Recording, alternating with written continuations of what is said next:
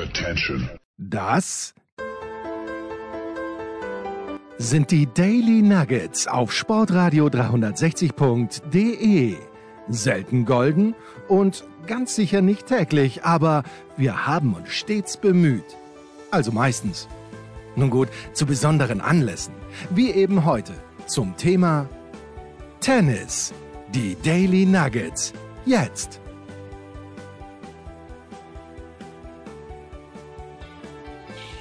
Herrschaften, es ist wieder mal Montag. England spielt gerade eine 14-minütige Nachspielzeit in der ersten Halbzeit gegen, darf ich überhaupt Halbzeit sagen? Bin mir nicht ganz sicher.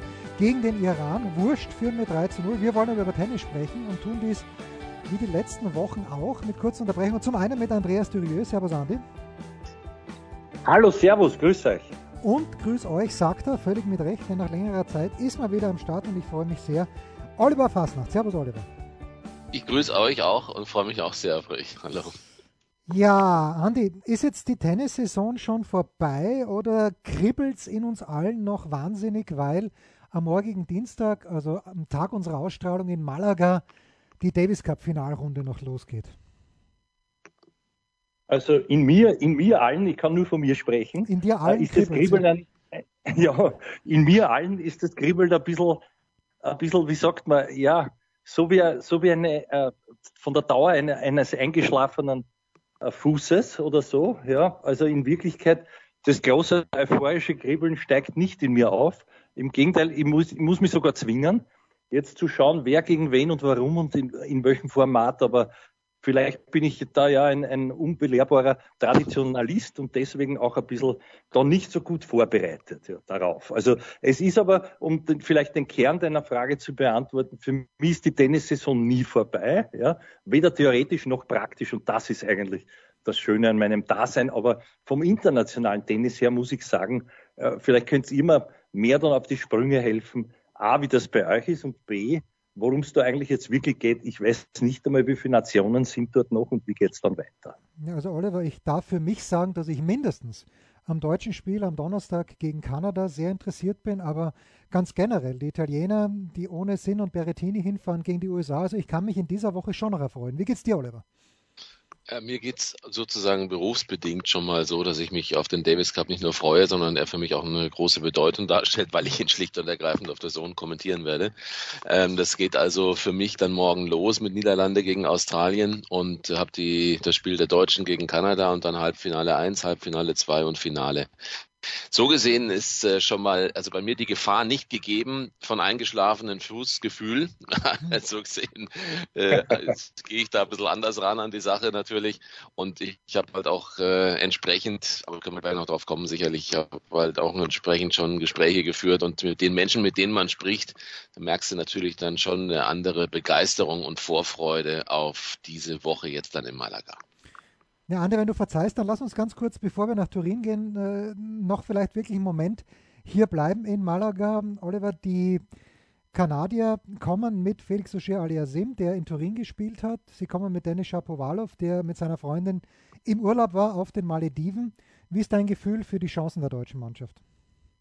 jedes, äh, jedes Match, glaube ich, ist per se erstmal schon zu gewinnen für Deutschland. Also Struff hat vor allen Dingen in Hamburg gezeigt, was für ein hervorragender Leader er inzwischen ist. Und ähm, Oskar Otte war noch nicht bei 100 Prozent in Hamburg, hat aber auch schon angedeutet in den Partien, dass er, wenn er also in seiner Form ist und wenn er so eine Tagesform hat und aber auch so eine Grundform, dann ist er auf jeden Fall ein, ein Gegner, der, ein, ein, der für jeden, glaube ich, gefährlich sein kann. Und bei Felix Auger alias Sim, da bin ich jetzt dann auch gleich sehr gespannt, äh, aus mehrerlei Gründen eben auch, so als äh, Einstimmung auch für, für den Donnerstag, wie ihr seine Leistung gesehen habt in Turin. Ähm, da muss man sehen, inwieweit er den nächsten Höhepunkt für sich in Angriff nehmen kann. Ist natürlich der beste Einzelspieler von denen, die da jetzt äh, am Donnerstag auf dem Platz stehen werden. Bei Shapovalov wissen wir beide, äh, dass äh, alle drei wissen wir das und jeder weiß, der sich damit beschäftigt, der ist sehr anfällig, auch für eigene Stimmungen, kann an einem sehr guten Tag jeden schlagen, aber er kann halt auch, auch mal ein bisschen gereizt werden, kann unzufrieden sein. Den, glaube ich, kann man deshalb relativ schwer einschätzen. Aber ich glaube, es ist zu überraschen. Ähm, könnte mir durchaus vorstellen, dass man ihn überraschen kann.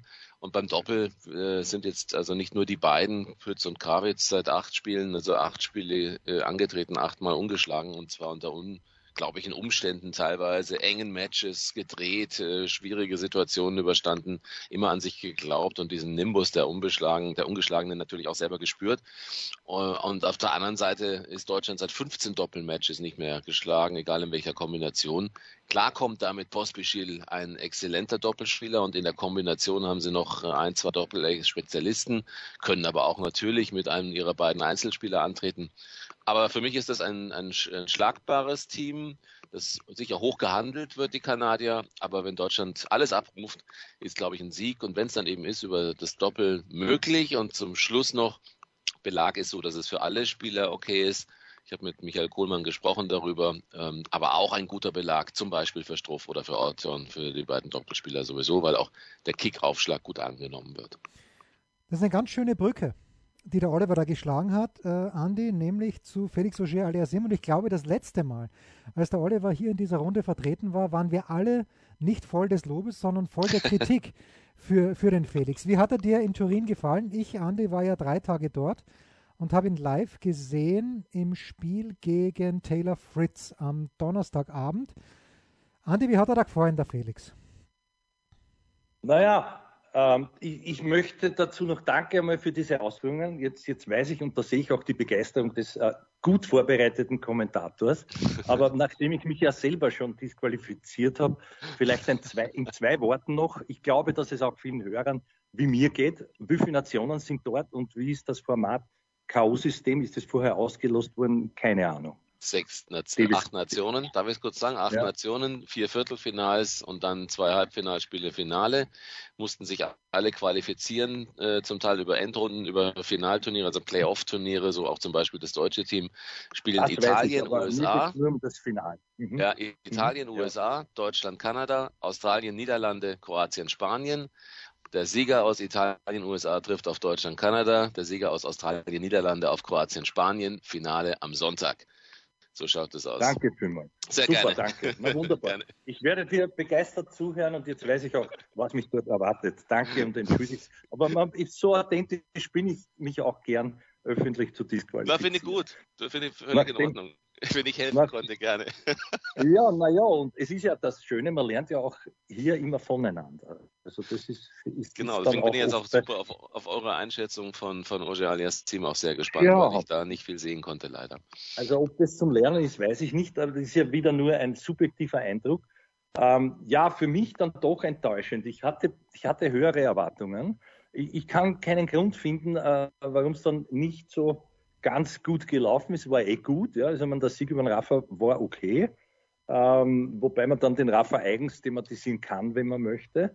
Ähm, es, es, zeigt mir halt, wie bei diesem Ganzen, wenn wir jetzt schon in Richtung, ich sage immer noch Masters gehen, wir wissen, was ich meine, ähm, ATP-WM-Finale also, also gehen, äh, wie, wie eng das alles ist, also wie, wie, wie unglaublich knapp da alles beieinander ist und dann eben wieder einer gewinnt, wo, wenn du das liest, du, du sagst in ein paar Jahren, naja, der war so überlegen, überhaupt nicht. Das war alles auf des Messers Schneide.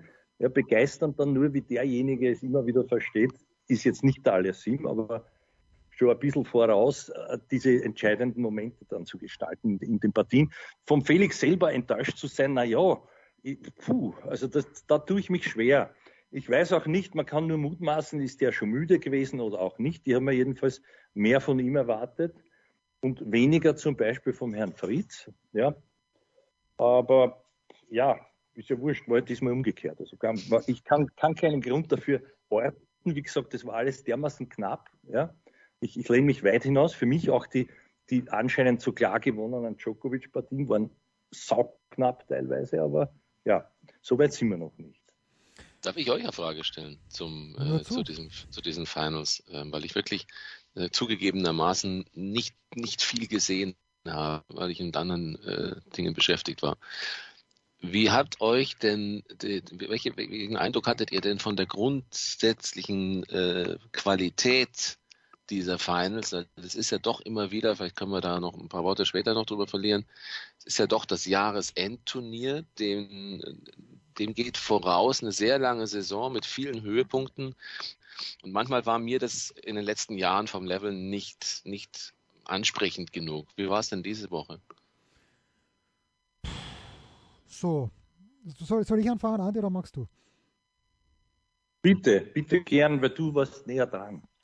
Okay, also wer mich überrascht hat am Freitag, war der Medvedev, weil für den ist es um nichts mehr gegangen. Und ich hatte ihn am Vormittag gesehen beim Einspielen, der war fertig, der ist auf den Platz gekommen. Du hast den Eindruck gehabt, der will nur mehr weg. Der hat ganz lustlos Papelle gespielt und dass der dann über drei Sätze mit Djokovic mitspielt, dass es gewinnen muss im Grunde genommen, weil er aufs Match aufschlägt bei 5-4. Im dritten Satz, das hat mich überrascht. Aber das grundsätzliche Niveau, wo man jetzt sagt, okay, da, das war, da waren, es waren schon Fights dabei, aber ich habe den Eindruck gehabt, dass es wirklich, dass, dass die Fehler so dominant waren gegenüber direkt erzielten Punkten, was vielleicht auch mit der Qualität zusammenhängt, dass ein Djokovic eben keinen Fehler macht, wenn es wirklich eng wird und der Gegner dann schon.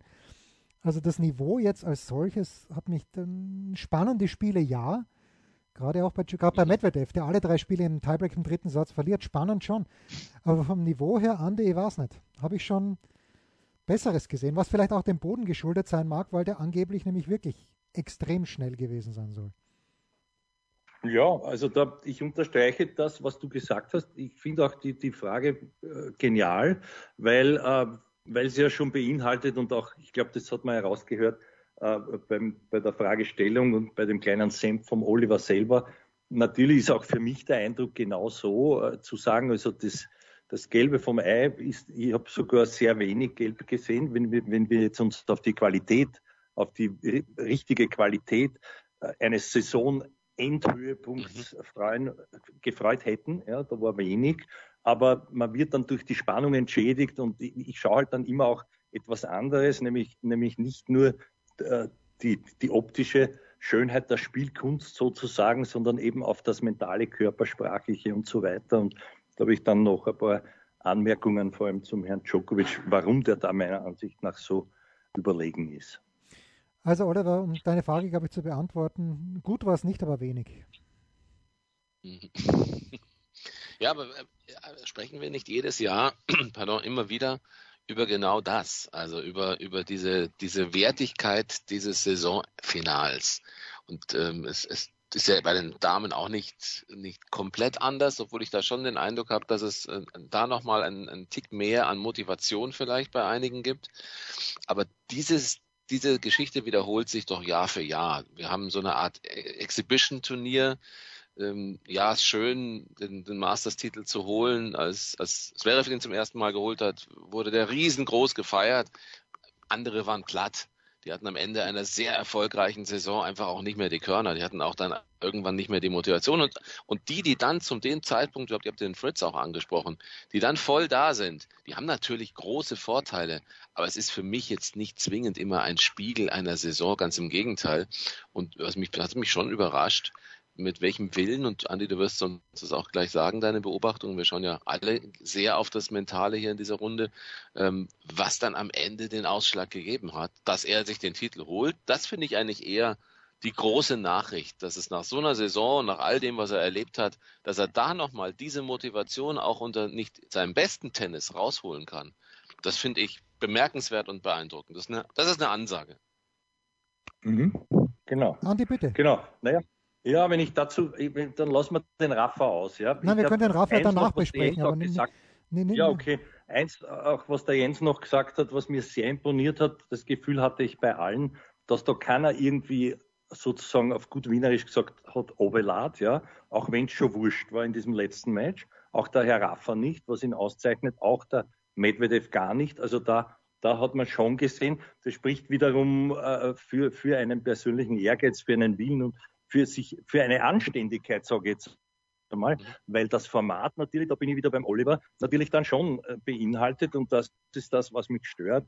Gut, man kann es wahrscheinlich nur so in zwei Gruppen machen, aber ich habe mir hier und da schon auch gedacht, was, wann das, wann das ginge, ist natürlich, ist natürlich völlig äh, surreal, sich jetzt zu wünschen, dass du in den Gruppen äh, eventuell five Satzpartien hast, geht auch gar nicht mhm. in der kurzen Zeit. Aber aber wenn du den Rafa wiederum verlängerst, ja, und dann sozusagen seine Vorzüge dir vorstellst, also der ist für mich alles andere als abzuschreiben, auch für nächstes Jahr.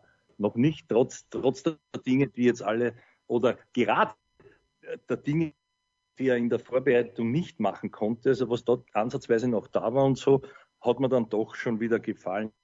Ähm, das andere ist, ja, die, die Klasse des Herrn Djokovic, weißt du, für mich stellt sich so dar, der spielt lange Zeit nichts Besonderes, aber immer wenn es wichtig ist, sprich bei engen Spielständen oder entscheidenden Momenten, dann genau das Richtige. Also wichtig und richtig, zwei so Schlagworte, kann man sagen, wie macht er das? Ich weiß es auch nicht, aber er weiß es und zwar aufgrund für mich einer, einer großartigen Selbsteinschätzung, eines Selbstbildes im Vorhinein, dass der nämlich, wie auch vom Marcel Hirscher bestätigt wird, der runterfährt im Gefühl des Sieges. Also der fühlt sich, wenn er oben wegfährt, schon als Sieger. Das mag nicht vermessen klingen, aber in diesem Gefühl wegzufahren, ja, wird dir nicht ersparen, doch hier und da mal einzufädeln. Aber es ist was anderes, als sich sozusagen geistig vorzufürchten auf die Schlüsselstellen, wo alle vor ihm, der ja als letzter fährt, weil er, weil er halt der Schnellste war, bis dahin oder, oder es jetzt um den Sieg geht. Ja, ihr wisst, was ich meine. Also das ist für mich sowas von vielleicht übercocky, dass es schon wieder genial ist, wenn einer da ist, der sich als Sieger sieht und der das aber auch tausendprozentig ausstrahlt. Und was ich jetzt meine, ist noch etwas, wenn wir, wenn wir, wenn wir beobachten, äh, vielleicht schön zu sehen beim, beim Ausservieren, diese zwei haarsträubenden Vorhandauflagen, die steckt er weg, die akzeptiert er und dann kommt der Ass zum Abschluss. Aber was ich sagen will, mich hat schon auch noch was, äh, bleiben wir gleich beim Finale, wo, wo der Herr Rüd natürlich veranlasst war, vorher zu sagen, er wird etwas anderes spielen müssen. Das heißt, er wird etwas spielen müssen, was, was er, bis kann. jetzt noch nicht gefunden hat. Was er nicht kann, ja. ja, genau. Man kann es auch so, man kann es auch so sagen. Aber mit diesem Mindset hineinzugehen, quasi, da erwarte ich mir dann bei aller Liebe und sonst im großartigen Auftritt, aber da erwarte ich mir dann eine klare Strategie, die ich, die ich halt so bis dahin noch nicht gesehen habe, weil sonst ist es ja keine andere. Das habe ich so nicht gesehen, sondern für mich stellte es sich so dar, eine, eine gute Ansage, okay, große Spannung, aber es bleibt mir die Antwort schuldig im Spiel, wo, wo, wo er sich dann so dahin tapst. Und das ist wiederum auch die Fähigkeit des Djokovic, der ja für mich der genialste Schachspieler ist. Wenn, Entschuldigen für den Monolog, aber ich bin gleich fertig. Ja, also spannend. die Spieler sozusagen auszudenken, im Sinne von sie auch einzuladen, hinzuführen in Spielsituationen, wo der andere dann sich denkt, so jetzt probiere ich das, das, das. Das ist jetzt genial, nur um dann beinhart zu kontern, als hätte der schon drauf gewartet, der Djokovic. Also das ist für mich so irgendwie höhere Mathematik, die man vielleicht nicht gleich immer sieht, aber, aber A, dieser Self-Belief, B, die große strategische Fähigkeit und C, dann auch die Fähigkeit und Kaltschnäuzigkeit bei 5-5 im Tiebreak oder plötzlich Matchball irgendwie, ja, obwohl der gar nicht überlegen war und auch noch etwas, was mich so fasziniert, dass der spielerisch ja, sagen wir, bei 70 Prozent war maximal von seinen, von seiner, seinen doch manchmal auch genialen Möglichkeiten. Und dann aber den rauszuzaubern, Vorhand, Longgehen auf die Linie und A. Danke, auf Wiederschauen. Ohne Satzverlust der Beste zu sein. Und das ist was, was für mich halt wirklich ganz outstanding ist. Ich entschuldige jetzt den Monolog, aber das war für mich, also ich, ich mochte den früher nicht, aber durch sowas wird er mir immer sympathischer sozusagen. Ja. Darf ich da wieder auf? Oder Jens, hast bitte, du bitte, bitte, bitte. Also, also äh, sehr gut, wir kommen ja sicherlich noch drauf, dass du gerade gesagt hast, Jens äh, hat, er hat etwas versucht zu spielen, was er nicht kann. Ich glaube, das Thema äh, Djokovic ist, ist tatsächlich also wahnsinnig vielschichtig. Ich versuche es kurz äh, mal zu machen, wo er mich am meisten beeindruckt hat und ich kann mich erinnern, dass wir da auch zusammen waren hier in der Runde und auch da über diese Fähigkeiten gesprochen haben. Zum ersten Mal richtig beeindruckt hat mich, als er sagte, dass er Anti-Djokovic-Rufe und Pro-Federer-Rufe in Wimbledon umwandeln kann in seinem Kopf in Rufe für ihn. Denn das ist eine, eine so unglaubliche Qualität, mentale Qualität, die, die es dafür braucht aber auch eine sehr hohe Professionalität, sich mit diesem Thema Psyche, die ja zum Teil 80, 90 Prozent in Matches ausmacht im Tennis, sich auch entsprechend der anzunehmen, diesem, diesem Thema anzunehmen. Und das hat mir damals, hat mir das wirklich imponiert, denn das war ja Mobbing zum Teil. Ich weiß, das sehen Federer-Fans vielleicht anders, aber ich weiß auch, dass du, Jens, das damals auch so gesehen hast, dass das schon ein bisschen extrem war. Und wie er das gemacht hat damals, war, das war für mich ein, erster, ein erstes Zeichen dafür, dass er da allen anderen möglicherweise, bis auf Rafa, überlegen sein könnte. Zweites Thema ist dieser Nimbus, äh, über den ich vorher schon mal gesprochen habe, ähm, den du jetzt auch angesprochen hast, Andi. Dieses, die anderen denken, sie müssen etwas Neues machen, etwas anderes machen oder stellen sich schon mal gleich eigentlich in die Position des Herausforderers, weil sie ja eh aus einer, aus einer Situation herauskommen, Djokovic ist der Mann und jetzt muss ich schauen, dass ich irgendwie mit, mit dem klarkomme, statt zu gucken, wie spielt er denn wirklich in der Woche? 70 Prozent, das ist nun wirklich auch viel, aber es ist nicht, es reicht nicht, wenn der andere 90 oder 100 Prozent spielt in so einem Finale und die Herangehensweise vielleicht einfach eine zu schüchterne ist. Und da darf ich kurz eine Analogie ziehen zu den Spielen ähm, von, weil wir gerade England haben, parallel in, in, bei der WM, Johanna Konta. Die hatte mal eine Saison, in der sie, in die sie reingestartet ist, fast ungeschlagen, fast unbesiegbar war. Und dann kam kam die Australian Open. Und diese so selbstbewusste, diese so dominant auftretende Konter stand vor einem Spiel gegen Williams. Ähm, Serena und Venus hatte sie da in der Geschichte sogar mal. Und ich höre hör immer noch in den Ohren, wie sie sagt, ähm, ich freue mich so sehr, mit so einer Ikone auf dem Platz stehen zu dürfen. Und ähm, das wird ein ganz schwieriges Spiel und sie ist so überragend und ich hoffe, dass ich mitspielen kann. Und die hat davor wirklich, die hat die, die Szene dominiert in den ersten Wochen bis zu den Australian Open. Und das ist, glaube ich, so das, das, das Thema, vielleicht ein bisschen überzogen, aber äh, das ist, glaube ich, so ein Thema. Es liegt nicht an Djokovic selbst häufig, sondern er ist stark. Er, er weiß, was er abrufen muss. Aber die, die Gegner gehen falsch an diese Matches gegen Djokovic ran, glaube ich. Und das ist auch ein großer Teil dessen, was er ausstrahlt, so wie es eben auch Serena ausstrahlte in ihrer sehr dominanten Zeit gegen andere Spielerinnen, egal wie stark die in einem Turnier vorher waren ich möchte es so auf den Punkt zu bringen versuchen, und das habe ich vielleicht auch schon mal gesagt, aber es ist wurscht. Es gibt zwei Spieler, aus meiner Sicht, zwei Spieler, die sich A zutrauen, gegen Djokovic zu gewinnen und die B auch die Mittel haben, gegen Djokovic zu gewinnen. Und der dritte ist Rafa in Paris, aber sonst nirgendwo mehr. Und die zwei Spieler sind Alexander Zverev und Danil Medvedev, weil die eben auch diesen Aufschlag haben, denen halt hier und da doch ein, zwei freie Punkte bringt und sonst niemand. Die gehen in ein Match rein und wissen, okay, an einem normalen Tag kann ich mitspielen. Medvedev sogar an einem schlechten Tag, wo auch Djokovic hat einen schlechten Tag gehabt am Freitag, klarerweise. Und der Dominik war auch schon so weit. Ob der Dominik jemals wieder so gut wird, weiß ich nicht. Aber ansonsten gebe ich dem, dem, Oliver natürlich völlig recht. Die gehen alle schon mit eingezogenem Schwanz da auf den Platz rein gegen Djokovic vor lauter Angst. Äh, und das, ich kann schon nicht mehr hören. Ich, äh, ich, ich bin eh zufrieden, ich konnte mitspielen und ich möchte mitspielen ja, okay, gut. Das ist wie wenn ich gegen jemand auf den Tennisplatz gehe, der Tennis spielen kann und ich kann es nicht, aber ich bin, ich bin kein Profi. Wenn ich auf den Platz gehe, möchte ich gewinnen. Kann ich schon vorher alles aufgeben. Es ist manchmal ein bisschen schwierig und kein gutes Zeichen.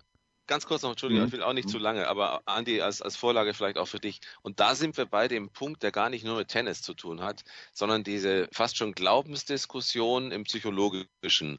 Habe ich wirklich nie etwas zu, also nicht, ich habe nichts zu verlieren ist ja die eine Herangehensweise, wenn jemand, also David gegen Goliath-Situationen von mir aus, aber generell die Herangehensweise, gehe ich rein und sage, ich habe eh nichts zu verlieren, weil er ist der große Favorit. Oder sage ich, und das ist wirklich eine Frage auch je nachdem, wie Sportpsychologen und Psychologinnen damit umgehen, die andere Lehre ist die zu sagen, doch, du hast etwas zu verlieren, weil vor allen Dingen hast du erstmal was zu gewinnen. Du hast erstmal dieses Match oder diese, diese Aufgabe oder dieses Spiel oder diese Begegnung, die hast du zu gewinnen. Warum denkst du überhaupt darüber nach, dass du etwas nicht oder schon zu verlieren hättest? Und ich glaube, das äh, eröffnet nochmal, glaube ich, ganz andere Diskussionsmöglichkeiten. Wie siehst du das, Andi? Ich, also ich finde das ja, ein sehr spannendes Thema. Ja. Also das, das, das äh, wäre auch jetzt äh, meine direkte Fortsetzung gewesen. Äh, dass man mal grundsätzlich sich überlegen muss. Aber versetz dich hinein. Schau, es ist natürlich nicht leicht. Du hast 0-3 aus der Sicht des Rüd, ja. Du hast auch in diesen Finale, die du spielen durftest, bis jetzt noch keines gewonnen im Grenzler im Bereich. Ja, ja. Du bist, du bist irgendwo, du bist irgendwo der Herausforderer. Das ist halt einfach so. Jetzt äh, stimm dich neutral darauf ein. Du weißt, du hast 0 zu 6 Sätze. Natürlich ist es naheliegend zu sagen, ich muss was verändern. Aber was muss ich verändern? Und da bin ich wiederum bei dir.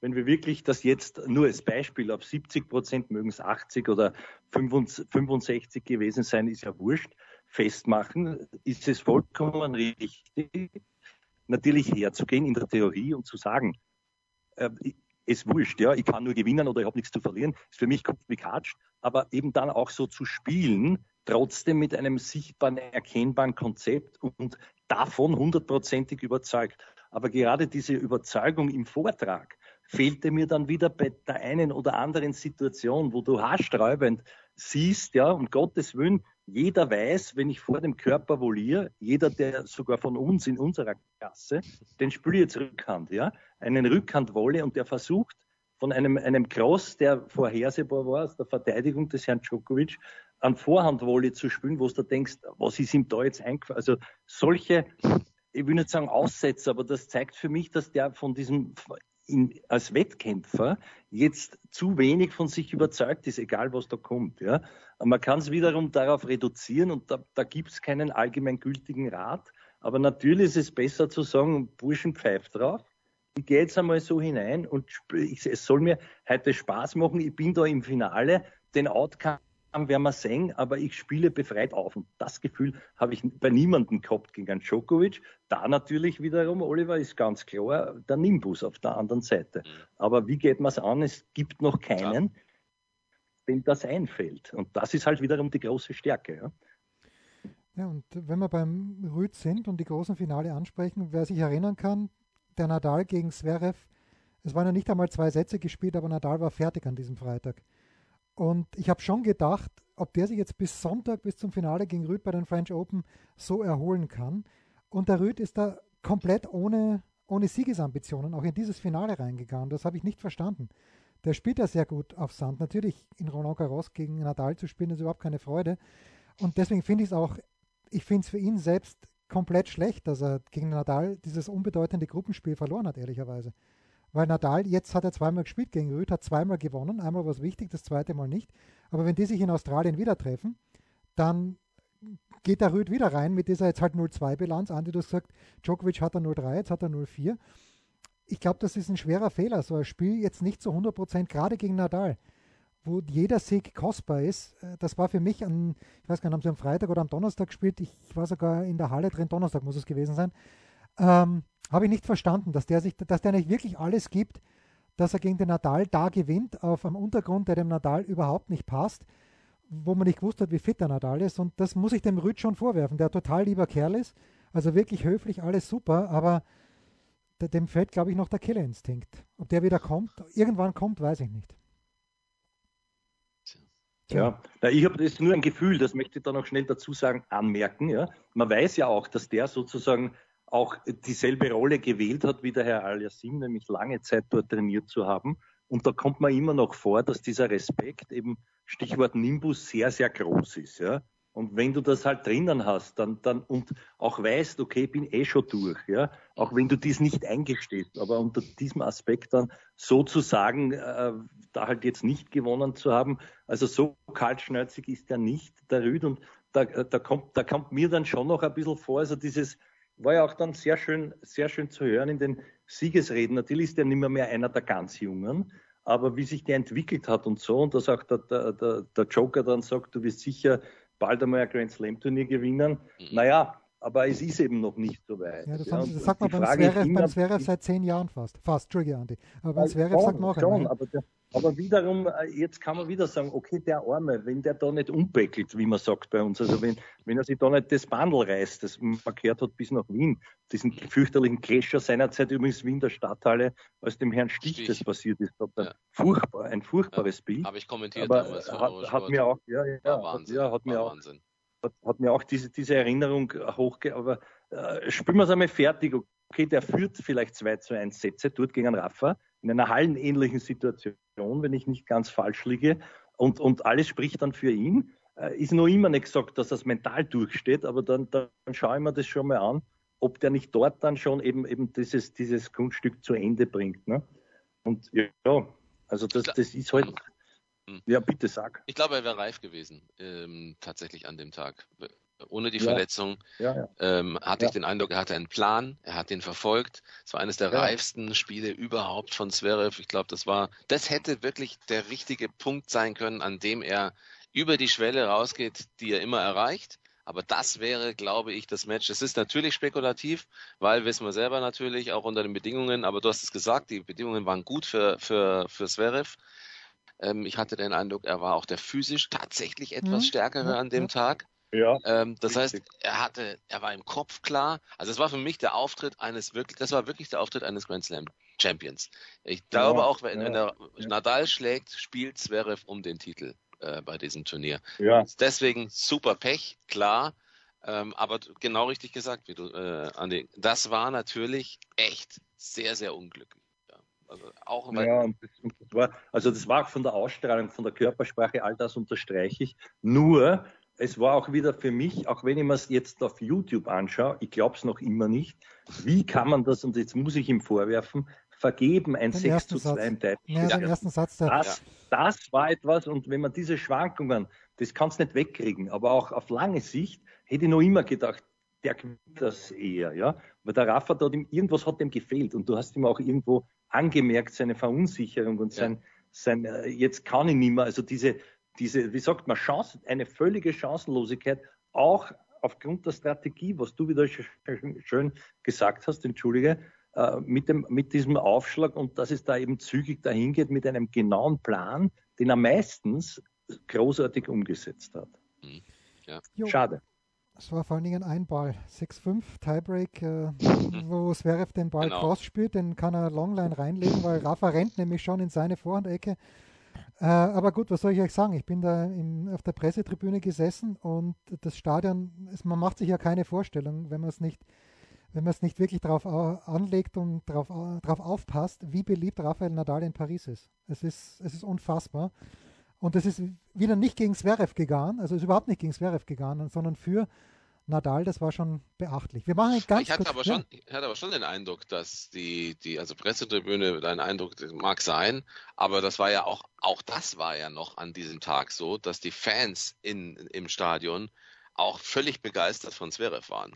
Also er hatte es ja geschafft, über seinen Auftritt tatsächlich, glaube ich, dafür zu sorgen, dass auch Rafa-Fans Respekt hatten vor diesem Auftritt und aber auch natürlich er seine Fans hatte. Darf man auch nicht unterschätzen. Das wäre schon auch ein Typ, der da in Paris ganz gut ankommt und sein Spiel hätte ihn da auch noch mit den Fans weitergetragen. Also ich glaube, auch die Voraussetzung wäre geschaffen gewesen, dass die, dass man am Ende vielleicht gesagt hätte, also wenn einer Rafa, unseren lieben Rafa schlägt in Paris, okay, dann hat sich aber Zverev heute wahrlich verdient durch seinen Auftritt. Nein, das so, das war mein anerkannt. Gefühl. Ja, nee, das hätten sie sicher anerkannt, überhaupt keine Frage. Also. Da muss man, ähm, das, das daran besteht kein Zweifel. So, kurze Pause und dann führen wir noch, außer der Andi muss noch was Längeres oder darf noch und will noch was Längeres zu Rafael Nadal sagen, küren wir schon unsere Mitarbeiter der Woche. Sind wir. Was gibt es Neues? Wer wird wem in die Parade fahren? Wir blicken in die Glaskugel.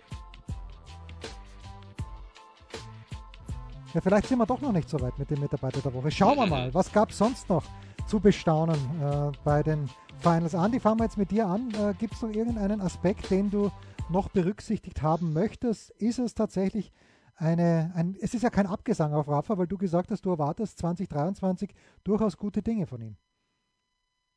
Ja, also äh, um da jetzt wirklich sozusagen äh, zu prophezeien, ja, für mich noch immer in Paris der Favorit, sonst, sonst nirgends mehr. Und dann wird es natürlich ganz spannend weil ich das dann schon äh, jetzt äh, gerecht fände, würde der Herr Djokovic zumindest einmal ausgleichen und dann schauen wir uns dieses Kopf-an-Kopf-Rennen an um den Größten, ja. Äh, egal jetzt, was, was das verhindert hat, wissen wir alle. Ich finde auch übrigens schön und sehr respektvoll in der Siegesrede, äh, also in Siegesrede, es war dann in der, in der Verliererrede, aber zum Abschluss, äh, die, die Worte vom Herrn Rüd dem Djokovic gegenüber, also das war ganz groß, vice versa natürlich auch, finde ich, beide waren, waren wunderbar wunderbar mit ihren, mit ihren Siegesreden. Jetzt habe ich aber noch eine Frage an dich, weil du uns beiden was voraus hast. Jens, du warst nämlich wirklich dort. Und äh, eine Frage nach dem Gefühl. Also, also für mich unterscheidet sich ja null von London optisch. Aber natürlich muss das etwas anderes gewesen sein. Die, die, die Italiener, die keinen Local Hero hatten. Was glaubst du, wer war für dich? Im Finale hatte ich dann äh, nach dem Finale und auch im Finale mit Nole Nole sprechen hören und so auch bei dieser Rede dann das Gefühl, dass der der große Favorit. Aber was war so für dich das Gefühl, wie war dort die Stimmung ganz allgemein gefragt und was glaubst du, wer war eigentlich der Publikumsfavorit? Na, der Favorit vom war Feeling Djokovic. Her. Nee, der vom Feeling her war es der Djokovic schon von Beginn an. Also der ja. hat schon echt viele Fans mhm. gehabt, auch in den Zwischenrundenspielen. Das ist uh, völlig legitim. Mein Gefühl ist einfach, dass die Veranstaltung jetzt in Italien jünger ist, grundsätzlich. Also ich habe so viele Kinder dort gesehen und zwar an jedem Tag, wie ich sie in London äh, in, in einer ganzen Woche zusammengerechnet nicht gesehen habe. Und das Setting ist einfach ein anderes. Du spielst in dieser Halle, in dieser Pala Alpi Tour da gibt es Tennis und sonst nichts und davor ist ein Platz und da gibt es ein Fanzelt, äh, wo es eben, die, wo die Sponsoren sind, wo es ein Food Corner gibt, aber wo es eben nur um Tennis geht. In der O2 Arena, die gigantisch ist, die fantastisch ist, aber da geht man rein, da gibt es ein Kino drin mit zehn Sälen, glaube ich, wenn nicht sogar mehr, da gibt es ein Outlet Center, da gibt es ganz viele Restaurants, da kommen halt auch Leute hin, die sich für Tennis überhaupt nicht interessieren. Und drinnen, äh, der Moritz Lang hat es eh in der Big Show auch gesagt, ist es ihm fast ein bisschen klinisch vorgekommen, mir hat das schon getaugt, aber von der Stimmung, von der Begeisterung her, man mag sich gar nicht vorstellen. Also letztes Jahr war ich leider nicht dort, wo Berrettini und Sinner gespielt mhm. haben. Aber natürlich, wenn da Berrettini und oder Sinner spielen oder auch der Musetti, was ich hoffe, obwohl ich nicht glaube, dass der demnächst schon gut genug ist, dass er unter die besten acht reinkommt, dann ist das, ist es kein Fehler. Ich bin skeptisch hingefahren, bin aber begeistert, muss ich echt sagen, weil, weil die Italiener irgendwie, vielleicht sind sie auch noch hungriger als es die Londoner dann waren, nach neun oder zehn oder elf Jahren, ich weiß gar nicht, wie lang es wirklich in der O2 war. Aber ich habe es super, also wirklich dann wirklich fantastisch gefunden. Darf ich, darf ich ähm, ja, Ole. Euch, euch mal fragen? Wir sprechen jedes Jahr am Ende des Jahres über diese Saison und das Saisonfinale. Und mir klingt noch im Ohr, dass wir immer wieder eigentlich auch die Thematik hatten über die Typen. Und das ist so etwas, was mich nach wie vor äh, ein bisschen Fragen zurücklässt. Also die Vorstellung, dass tatsächlich irgendwann Nadal mal abtritt und Djokovic abtritt. Jetzt schaue ich mir diese ganzen, ganzen Nachfolger an und man kann in jedem spielerisch und auftreten, der eine ist höflich, der andere ist irgendwie, ist, äh, ja, ist ein besonders netter, dann ist einer, der ist spektakulär, Alcaraz hat, war leider nicht dabei, natürlich sehr schade. Berrettini ist toll, Sinner glaube ich nicht, dass der für Massenbewegungen sorgen würde in Italien, ähm, weil ich glaube nicht, dass der bei denen, die du gerade ansprichst, so gut ankommt, die würden ihn einfach unterstützen, weil er halt auch Italiener ja. irgendwie ist. Dann sehe ich Rublev, das ist auch irgendwie langsam alter Hut. Medvedev schön, nice, aber ähm, nicht alle haben nur diesen feinen Humor wie er. Ich mag den total. Ähm, Tsitsipas hat nicht geliefert, wie er vielleicht liefern müsste normalerweise. So, ich könnte die alle durchgehen und ich muss sagen, auch ein Taylor Fritz ist eine, eine schöne Farbe. Dahinter kommt ein Hurkasch, dann Holger Rune. So, also ehrlich gesagt, so richtig packt mich das nicht auch das, was nachfolgt. Äh, ist natürlich die Frage, ist das fair? Weil gibt es diese Typen überhaupt noch in unserer Gesellschaft, die mich vielleicht packen würden? Und da sehe ich natürlich echt sogar einen Zverev als eine Persönlichkeit, der da schon nochmal herausragen würde. Ähm, wie seht ihr das?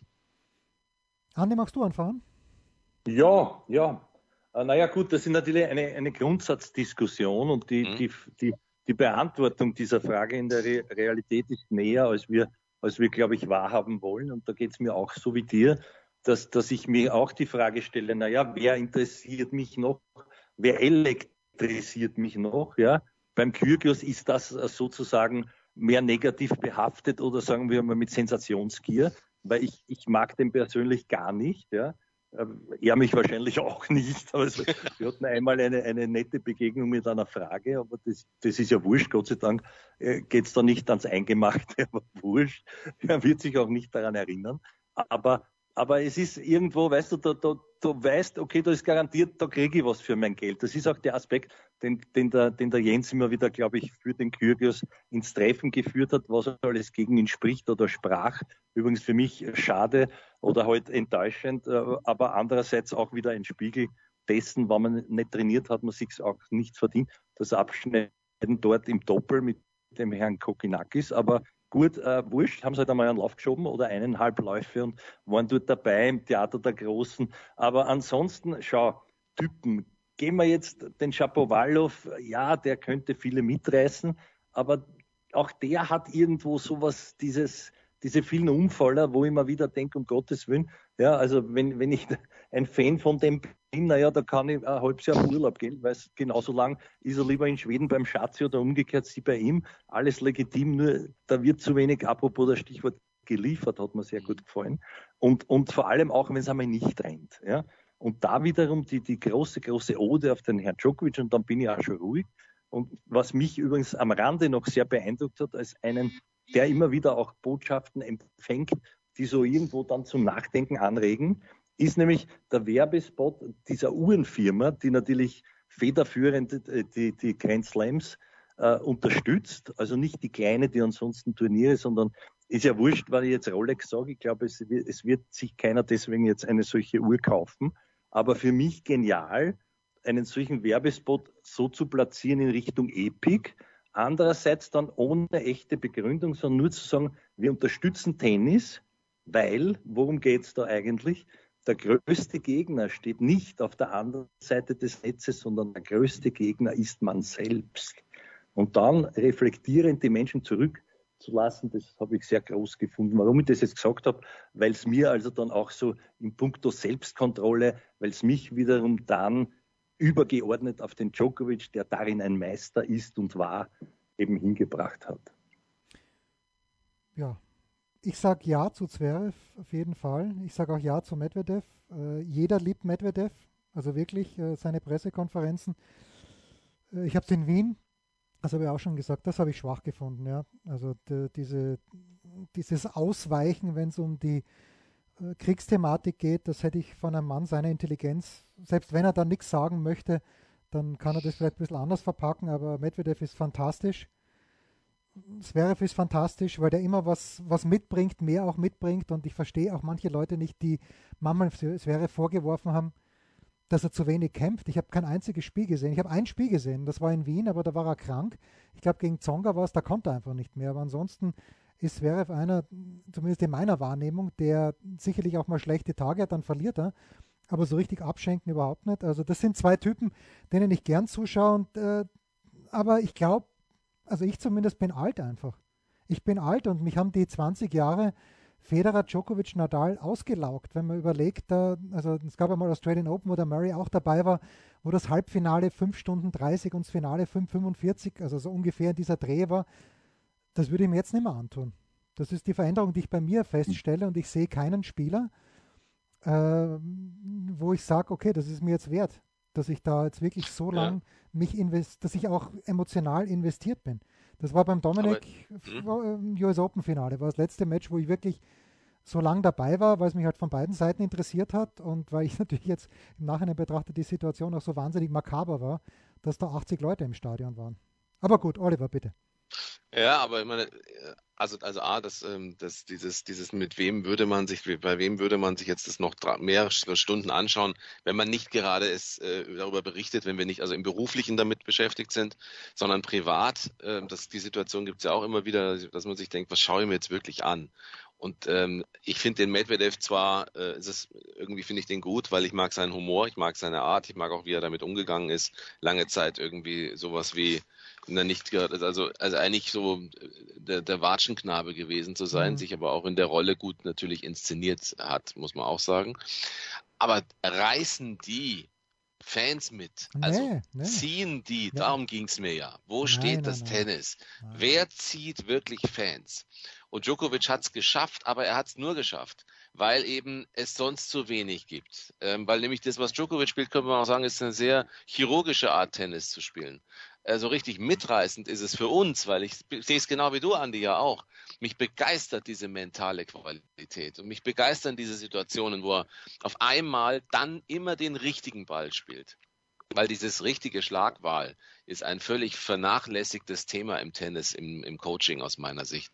Bei den Frauen noch mehr als bei den Männern, weil bei den Frauen würde eine, die zu 80 Prozent die richtige Schlagwahl trifft, mit der richtigen Übersicht spielt, die Lücken sieht, weiß, was zu tun ist, die Ruhe hat dann beim Schlag, würde die sofort ganz oben unter den Top 3 stehen, weil sie immer das, einen Unterschied darstellen würde zu dem ganz großen äh, der ganz, dem, dem Gros der Spielerinnen, egal auf welchem Level sie dann auch äh, sind, weil das ist ein, ein Riesennachlässigkeit.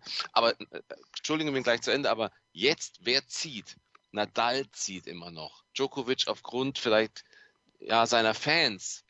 Aber letztlich sehe ich da sonst keinen, der wirklich für das Tennis, außer Zverev und äh, Alcaraz ähm, vielleicht auch und Berrettini wäre es auch. Ja, Matteo, ja Ja. ja. der durch das Tennis sagen würde, als Typ, so wie er spielt, wie er auftritt, ähm, vielleicht auch welche Fangruppen er erschließen würde, neue ran ans Tennis führen würde. Und da habe ich wirklich Sorgen beim, beim Herrentennis, muss ich zugeben. Ja. Francis das war jetzt großartig. Ja? Ich, ich möchte, ich, ja, genau. Na, ich möchte noch was äh, länger, möchte euch beiden ein Kompliment machen, weil wir natürlich jetzt Themen anreißen, die grundsätzlich sehr, sehr wichtig sind. Äh, meine Zusatzfrage wäre noch gewesen, die brauchen wir jetzt nicht beantworten, aber generell äh, schadet das dem Tennis äh, allgemein, wenn jetzt, wenn jetzt die alle nicht mehr da sind. Auf der anderen Seite war ein Aspekt, auf den ich jetzt gekommen bin, bei genauem Zuhören beim Jens, und zwar war das diese, diese Altersgeschichte, die natürlich immer was für sich hat. Man verändert sich selber ununterbrochen, ohne es vielleicht mitzubekommen, manche bewusst, manche eben unbewusst. Aber stellen wir uns doch vor, wir wären junge Menschen. Wie waren das bei uns? Wir haben uns begeistert. Ihr mit zunächst begeistert für den Jimmy Connors. Der war das Maß aller Dinge. Ja? Dann auf einmal äh, kam, kam der Björn Borg. Dann war der Björn Borg und der ist halt dann geblieben. Also auf was schaut so ein junger Mensch? Das, das, ich weiß gar nicht, ob das jetzt daran liegt, an einem Charakter, also wenn die alle nicht mehr da sind und irgendwelche Menschen, die sich für etwas begeistern, dann ist natürlich schon die Frage, ich glaube, dass es den meisten geht wie mir. Man möchte dann ein, auch einen Hero haben, der nicht nur cool ist, wie der Herr, wie der Herr Kyrgios, der halt Schläger zerschmeißt, alle schimpft und sich an wenig Regeln hält, die da aufgestellt werden auf der Welt, ähm, sondern auch einen, der meistens gewinnt. Ja? Und dann spielt sich's wieder darauf zurück, naja, äh, wer wäre denn ein Seriensieger und wird dann dadurch vielleicht erst zu einem, zu einem Typ? Das ist ja auch genug passiert. Siehe Lendl, ja, der eigentlich wenig Charisma hatte, den wenige wollten und dann haben sie ihn bewundert für seinen, für seine, für das, was er eben dann daraus gemacht hat und geworden ist. Trotzdem oder deswegen, ja. Genauso McEnroe ist auch für mich eher ein Negativbeispiel vom Benehmen her, wo man jetzt so äh, Kinder erziehen will und, und Vorbildwirkungen anspricht. Ja. Auf der anderen Seite, also ich, ich sehe da wenig solche Seriensieger, ich sehe seh aber auch keinen Charismatiker. Und jetzt, jetzt ist die Frage an euch, naja, schadet das dem Tennis oder glaubt ihr es den Jungen das wurscht? Die jetzt hergehen und sagen, der Fritz ist leibend. Oder ich meine, das anders sagt, kann man es nicht vorstellen, aber vielleicht sagt es Ich glaube, es, es äh, ist den Jungen nicht wurscht. Ich glaube, das ist ja auch das, was, was, äh, also jetzt also mal ganz platt gesagt, du brauchst äh, bei einer Sportart, die, also bei, bei Männertennis brauchst du schon auch Typen, die entweder Männer geil finden oder Frauen geil finden. Ja? Also das muss schon auch so etwas wie ein, eine, eine Möglichkeit von Schwärmerei, egal welcher sexuellen Orientierung man ist, aber es muss eine, eine Schwärmerei möglich sein, glaube ich. Es braucht so etwas wie, dass wir uns früher unterhalten haben, äh, auch in dieser Runde schon, immer wieder über dieses, äh, es soll auch nicht chauvinistisch klingen, aber man darf sowas heute, glaube ich, hoffentlich auch noch sagen, wenn wir, also beim Damentennis, so eine Carling Bassett, die war nie erfolgreich, ich fand die immer toll beispielsweise. Also man hat so Typen, glaube ich einfach. Und ich glaube, es braucht dieses, diesen Aspekt. Es braucht einen, lass es mich einen erotischen Aspekt nennen. Ich weiß, damit mache ich ein Riesenthema auf, aber ich glaube, ihr wisst sehr genau, was ich meine. Und äh, da braucht es bei den, bei den, bei den Typen schon auch welche, die da gut vermarktbar sind und gut ankommen. Deswegen sage ich so, ein Berettini in all dem, was er macht mit einem tollen Tennis, ist einer, der kann, glaube ich, Generationen begeistern. Zverev in seiner Art kann begeistern. Alcaraz kann begeistern. Es braucht die. Aber ich äh, glaube tatsächlich, dass einige schon zu alt sind, um zu begeistern, die da jetzt drin sind. Für diese Generation, von der du sprichst. Ich bin beim Tennis sozialisiert worden, sozusagen in der Zeit, in der ich fand McEnroe geil und, und Borg langweilig. Aber da hatte ich noch nicht den Blick auf das, was Borg vielleicht leisten kann. Es war mir auch wurscht, weil ich fand einfach McEnroe geil. Ich fand Connors toll. Äh, wie du auch gesagt hast. Ich fand auch so Typen wie Gerald Leitis irgendwie, hatten was für mich. So, und auch Vilas habe ich gerne gesehen, warum auch immer, aber, aber das war ganz klar, vielleicht auch eine andere Zeit. Vielleicht würde so einer wie McEnroe heutzutage in diesem ganzen gesellschaftlichen Spektrum, in der gesamten Ideologie, die auch verbreitet wird, vielleicht würde der nicht einen Fuß auf den Boden bekommen, der McEnroe wäre vielleicht auch ein spannendes Thema. Ich muss aufhören, ja. weil ich finde es super spannend. Also wir könnten da, glaube ich, Stunden darüber sprechen. Aber ja, eben. was, naja, was, was eben. sagt ihr zu diesem erotischen Aspekt? Ihr wisst, wie ich ihn meine. Ja, das ist was ganz Schönes. Entschuldige, Jens, darf ich noch kurz und dann du? Äh, da, da fällt mir etwas ein. Man hat ja als Kind, ja, du hast ja da nicht, du bist ja äh, auch noch nicht sexuell wirklich sozusagen äh, dann so gefesselt wie als Erwachsener. Aber mir fällt jetzt was ein, was ich gesehen habe, zufällig, weil es mir mein Schatz ja auch dann äh, geschickt hat, hat über 300.000 Klicks, ja, wo die Emma Raducanu irgendeine Exhibition, glaube ich, spielt und ein Kind, der direkt dahinter sitzende, ob zufällig oder nicht, dass äh, mir diese, diese, diese Fanliebe so rüberkommt, indem der schreit, du siehst ihn nur von hinten, wenn es ganz still Emma, will you marry me? Ja, ich will ja, ein Kind und es ist ganz Still, dann lacht das ganze me? Stadion. Ja, und sie ist aber leider die Antwort schuldig geblieben. Aber, aber allein diese, diese, diese Vergötterung ja. von, von seinen Idolen, dann nicht damit, völlig asexuell, völlig unrealistisch, ja. ja. Und trotzdem reißt das die Gefühle der Menschen an. Und da fehlen mir halt die Typen. Auch die, auch die Emma, die dieses ganze Potenzial hätte, wenn die nichts mehr gewinnt, dann war es das leider. Wofür soll ich mich begeistern? Soll ich mir ein Turnier anschauen? Ja, ich kaufe mir die ersten Runden Tickets, weil ich sehe sie eineinhalb Mal, jetzt bis sie 40 ist. Also das ist meine Befürchtung. Auf der anderen Seite, aber du siehst, wonach die Leute eigentlich lechzen und sowas gehe ich am Horizont nicht auch nicht, wenn ich mir vorstelle, ich bin jetzt 15 Jahre alt. Das ist halt traurig. Pause.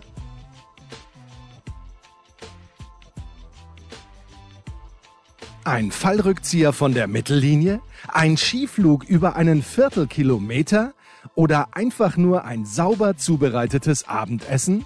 Unser Mitarbeiter, unsere Mitarbeiterin, unser Darling der Woche.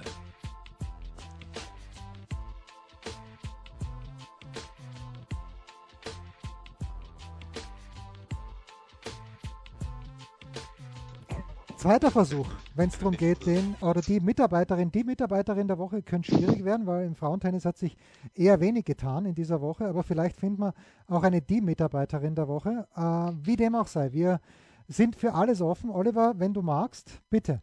Okay, ich fange gerne an. Für mich ist äh, Mitarbeiterin der Woche ist Annalena Friedsam. Entscheidender Punkt in Rijeka gegen Kroatien. Deutschland bleibt in der Weltgruppe. Billie Jean King Cup, Ex-Fed Cup. Wichtig, ich glaube, wir würden noch mehr merken, wenn wir abgestiegen wären, wie, wie wichtig es gewesen wäre, wenn. Zum Glück müssen wir uns damit nicht beschäftigen. Ähm, eine besondere Situation, vor allem deshalb, weil sie noch nie im Einzel gespielt hat im Fed Cup äh, oder Billie Jean King Cup, mein Gott, Schrägstrich. Und äh, natürlich kennt sie das im Doppel und sie war sicherlich auch von Rainer Schüttler fürs Doppel vorgesehen, wäre es dann noch zu einem entscheidenden Doppel gekommen. Aber er hat sie im Einzel eingesetzt und sie hat ihnen das gedankt nach einem wirklich tollen ersten, knappen ersten Satz. Ähm, diese äh, junge äh, Kroatin äh, Marcinkova hat auch toll gespielt und äh, das war ein hohes Niveau und danach hat sie einfach durch, ist sie durch, hat sie durchgezogen und das ist jetzt keine, die dauerhaft äh, Top 30 spielt, sondern sie kämpft darum vielleicht sogar, dass sie äh, ins Hauptfeld kommt bei den Australian Open, sieht im Moment eher nach Quali aus und wie sie das gemacht hat, wie sie das gemeistert hat, ähm, das finde ich ganz großartig. Glückwunsch ans ganze Team, aber für mich Mitarbeiterin der Woche ist Annalena Friedsam und Mitarbeiter ist der Chef, ist Rainer Schüttler, weil er ein gutes Gefühl bei der Aufstellung bei diesem Team hatte, schon vom ersten Tag an. Ich glaube, ähm, Andi, das ko äh, kollidiert nicht mit deinen Vorstellungen, könnte ich mir vorstellen.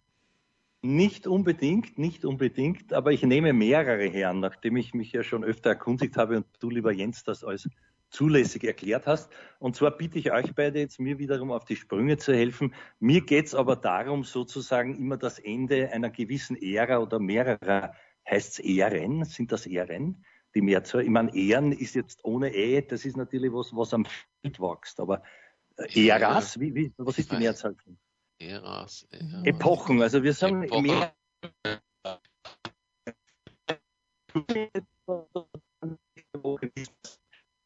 Aber ich möchte das damit markieren, sozusagen, dass am Rande dort bei den Masters ja äh, mehrere Ehrungen erfolgten. Eine für die Nummer eins, naja, die ist wieder relativiert für mich, weil in Wahrheit der Herr Djokovic dem das zustünde, das so nicht hat äh, vollbringen können. Wieder ein anderes Thema, ich weiß, aber meine Mitarbeiter der Woche sind all jene Herren, die, die zurückgetreten sind. Und zwar deswegen, weil es mich auch ein bisschen mit, mit Sentimentalität erfüllt und weil sie vielleicht jetzt im Rückblick dann doch mehr Charisma für mich beinhalten, als sie jahrelang hatten. Zum Beispiel ein Gilles Simon. Ja? Man kann über den denken, was man will, aber auch wieder sein letztes Aufleben aufflackern, wo man gesehen hat, wie der für Tennis lebt. Ja? Dann ein Zonga, ein Kohli dabei, ein, ein Soares und, und, und. Ich habe jetzt, glaube ich, 14 andere noch vergessen. Auch, auch ein Lindstedt, glaube ich, der da, der da dann zurücktritt das zeigt halt dann schon diese, diese gewisse Sentimentalität zu sagen, okay, das war's jetzt für so viele.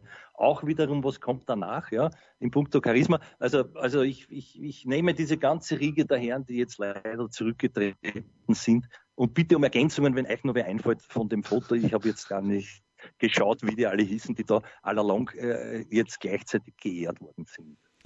Ja, Stachowski fällt mir noch ein, aber der ist ja ein bisschen ambivalent unterwegs, was seine generellen Einstellungen betrifft. Mein Mitarbeiter der Woche ist ein Mann, den ich hier eh schon ein, zwei Mal, glaube ich, geehrt habe. Einfach, ich, irgendwie, irgendwas fasziniert mich an ihm und ich kann nicht sagen, was es ist. Ist es vielleicht seine Ruhe?